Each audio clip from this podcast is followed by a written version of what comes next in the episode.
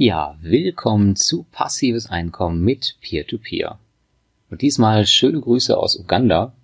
Ich bin also momentan wieder ein bisschen auf Reisen und ähm, ja, wie immer gilt, wenn ich auf Reisen bin, die Tonqualität ist wie gewohnt schlecht und wenn du Hintergrundgeräusche hörst, dann kann ich dagegen auch nichts machen. Aber dennoch viel Spaß beim heutigen Beitrag. Und heute geht es um die bedeutungsschwangere Frage, wie viel soll ich eigentlich in Peer-to-Peer -Peer investieren? In unserer Community wird immer wieder fleißig über diese Frage diskutiert. Ich werde in diesem Beitrag mal versuchen, dir meine Sicht auf die Dinge zu geben und dir auch meinen gesamten Portfolioaufbau zeigen. Das wird dir deine Entscheidung etwas erleichtern oder zumindest hast du damit einen Vergleich zu deinem Portfolio.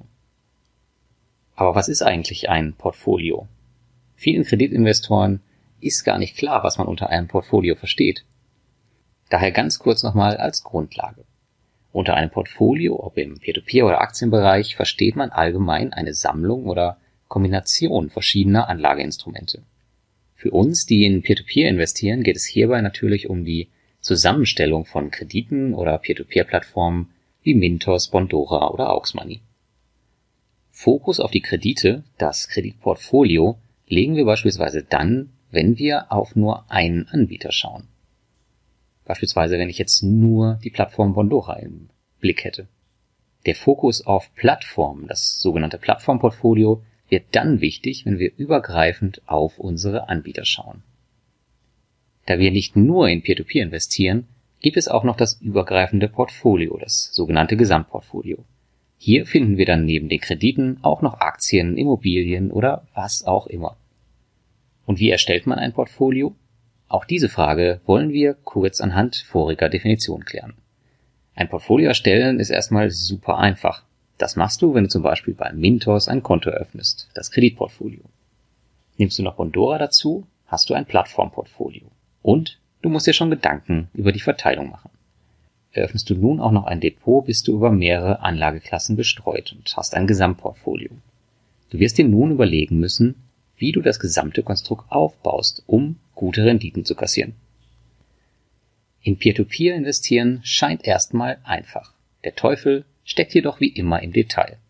Das Management wird immer komplizierter. Deswegen nutze ich zum Beispiel Portfolio Performance, weil es einfach mit normalen Excel-Dateien langfristig nicht mehr geht.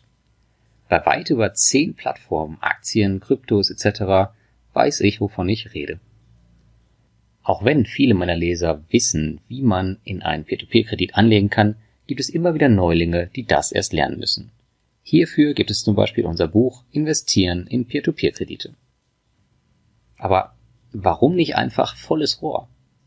Die einfachste Variante und sicher die beste, wenn sie einfach so funktionieren würde.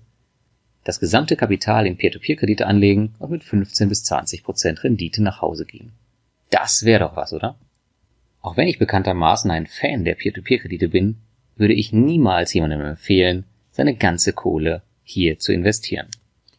Denn auch wenn ich Vertrauen in diese noch recht neue Anlageklasse habe, bin ich eigentlich wahnsinnig.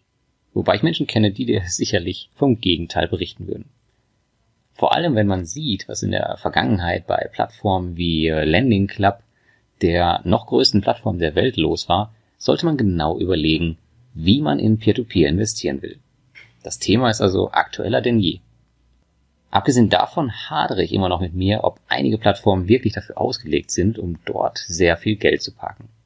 Gerade bei neueren Plattformen wie zum Beispiel Robocash ist die Kreditdecke doch teilweise arg dünn, wie ich immer wieder beim Investieren feststellen musste. Das Anlageinstrument Kredit ist oft Mangelware. Die Anlageklasse P2P-Kredite sollte also vielmehr dazu genutzt werden, das Gesamtportfolio sinnvoll und effektiv zu erweitern aber nicht dazu, um dein gesamtes Vermögen darauf aufzubauen. Durch die geringe Korrelation zum Aktienmarkt eignen sich Peer-to-Peer-Kredite perfekt für die Erweiterung. Aber Peer-to-Peer -Peer ist doch gar keine Anlageklasse.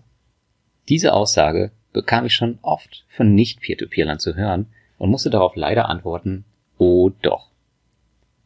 Denn was genau ist eigentlich eine Anlageklasse? Eine Anlageklasse ist eine Art Investmentkategorie beispielsweise Aktien, Staatsanleihen, Immobilien oder Rohstoffe. Also ein abgekapseltes Anlagesegment, welches nicht in allen Punkten mit einem anderen vergleichbar ist. Auch die Anlageklassen selbst kann man wieder in weitere Klassen unterteilen, beispielsweise US-Aktien und Emerging Markets. Die Kredite sind ebenso ein abgekapseltes Anlagesegment und man kann sie daher sehr wohl als eigene Anlageklasse sehen. Die letzten Jahre haben ebenfalls gezeigt, dass man Kredite sehr gut mit einem normalen Portfolio kombinieren und damit erfolgreich Zinsen erwirtschaften kann. Peer-to-Peer -Peer passt auch nicht in irgendeine andere Anlageklasse und wird daher oft als alternatives Investment bezeichnet, was aber einen etwas faden Beigeschmack meiner Meinung nach hat. Den haben die Kredite aber eigentlich gar nicht verdient. Viele andere alternative Investments sind oft mit einem sehr hohen Risiko, zum Beispiel Optionshandel, hohem Eintrittskapital, zum Beispiel Private Equity und starken Schwankungen versehen. Das ist bei Peer-to-Peer-Krediten aber normalerweise gar nicht der Fall, sofern man es richtig angeht. Aber wir kommen hier so ein bisschen vom Thema ab. Halten wir an dieser Stelle einfach fest, Peer-to-Peer-Kredite sind eine eigene Anlageklasse. Auch wenn es in den letzten Jahren noch nicht der Fall gewesen sein mag, so ist es inzwischen so. Die Rendite, die viele Anleger und auch ich über die Jahre erreicht haben, zeigen das ziemlich deutlich. Tja, wie sieht aber der optimale Portfolioaufbau aus? Ich kann hier natürlich wie immer nur aus meinen eigenen Erfahrungen und Einschätzungen berichten. Denn ich habe mir das Investment in Peer-to-Peer-Kredite selbst beigebracht. Und somit arbeite ich ebenso immer wieder an meiner Aufteilung. Ich fühle mich jedoch derzeit mit meinem Portfolioaufbau sehr wohl und das ist ungemein wichtig. Du siehst im Beitrag mal einen Blick auf meine aktuelle Vermögensverteilung. Mit derzeit 14% ist mein Anteil an Krediten relativ hoch, wobei er sich momentan auf dem Sinkflug befindet. Den größten Anteil meines Vermögens investiere ich nach wie vor am Aktienmarkt. Auch wenn alle Kreditnehmer sicher nur mein Bestes wollen, werden Kredite den Aktienanteil unter normalen Umständen niemals überholen. Auch Kryptos werden noch fleißig und tapfer gehalten und nach wie vor auch nachgekauft. Auf meinem Beitrag findest du einen äh, Screenshot, der dir die derzeitige Peer-to-Peer-Plattformaufteilung in meinem Portfolio zeigt. Bondora nimmt hier mit mehr als 20 Prozent den derzeit größten Anteil an. Danach folgen eState Guru, Mintos und Twino. Plattformen wie Auxmoney und Crossland befinden sich in der Endsparphase. In der Regel lege ich bei einem Start einer Plattform immer nur eine kleine Summe an, um zu schauen, wie es läuft. Bin ich damit zufrieden, schieße ich nach oder auch nicht. Manchmal auch nicht und erst später. Wie Ventor war zum Beispiel so ein Fall, wenn du dich erinnerst. Es ist ganz unterschiedlich. Wichtig ist lediglich, dass man sich ein Ziel setzt und dieses in bestimmten Abständen nachjustiert, falls erforderlich.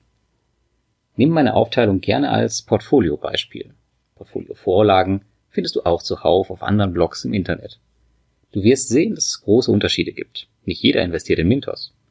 Einige sind auch überhaupt gar nicht in Kredite investiert. Zinsen sind halt nicht für alle cool. Aber wie sehen andere das Ganze? Auf meinem Beitrag siehst du einige Meinungen der Community-Mitglieder bezüglich Peer-to-Peer-Anteil im Portfolio. Die kannst du dir mal durchlesen. Oder auch den Thread in der Community selbst. Der größte Anteil bei der Umfrage siedelt sich irgendwo zwischen 5 und 60 Prozent an, wobei die Erfahrung der Investoren total gemischt ist. Natürlich wissen wir hier nicht, in welchen Lebensverhältnissen die ganzen Investoren stehen. Ein junger, gut verdienender Single wird wohl in der Regel mehr in Kredit investieren und seinen Vermögensaufbau anders strukturieren als der Vater oder die Mutter von zwei bis vier Kindern.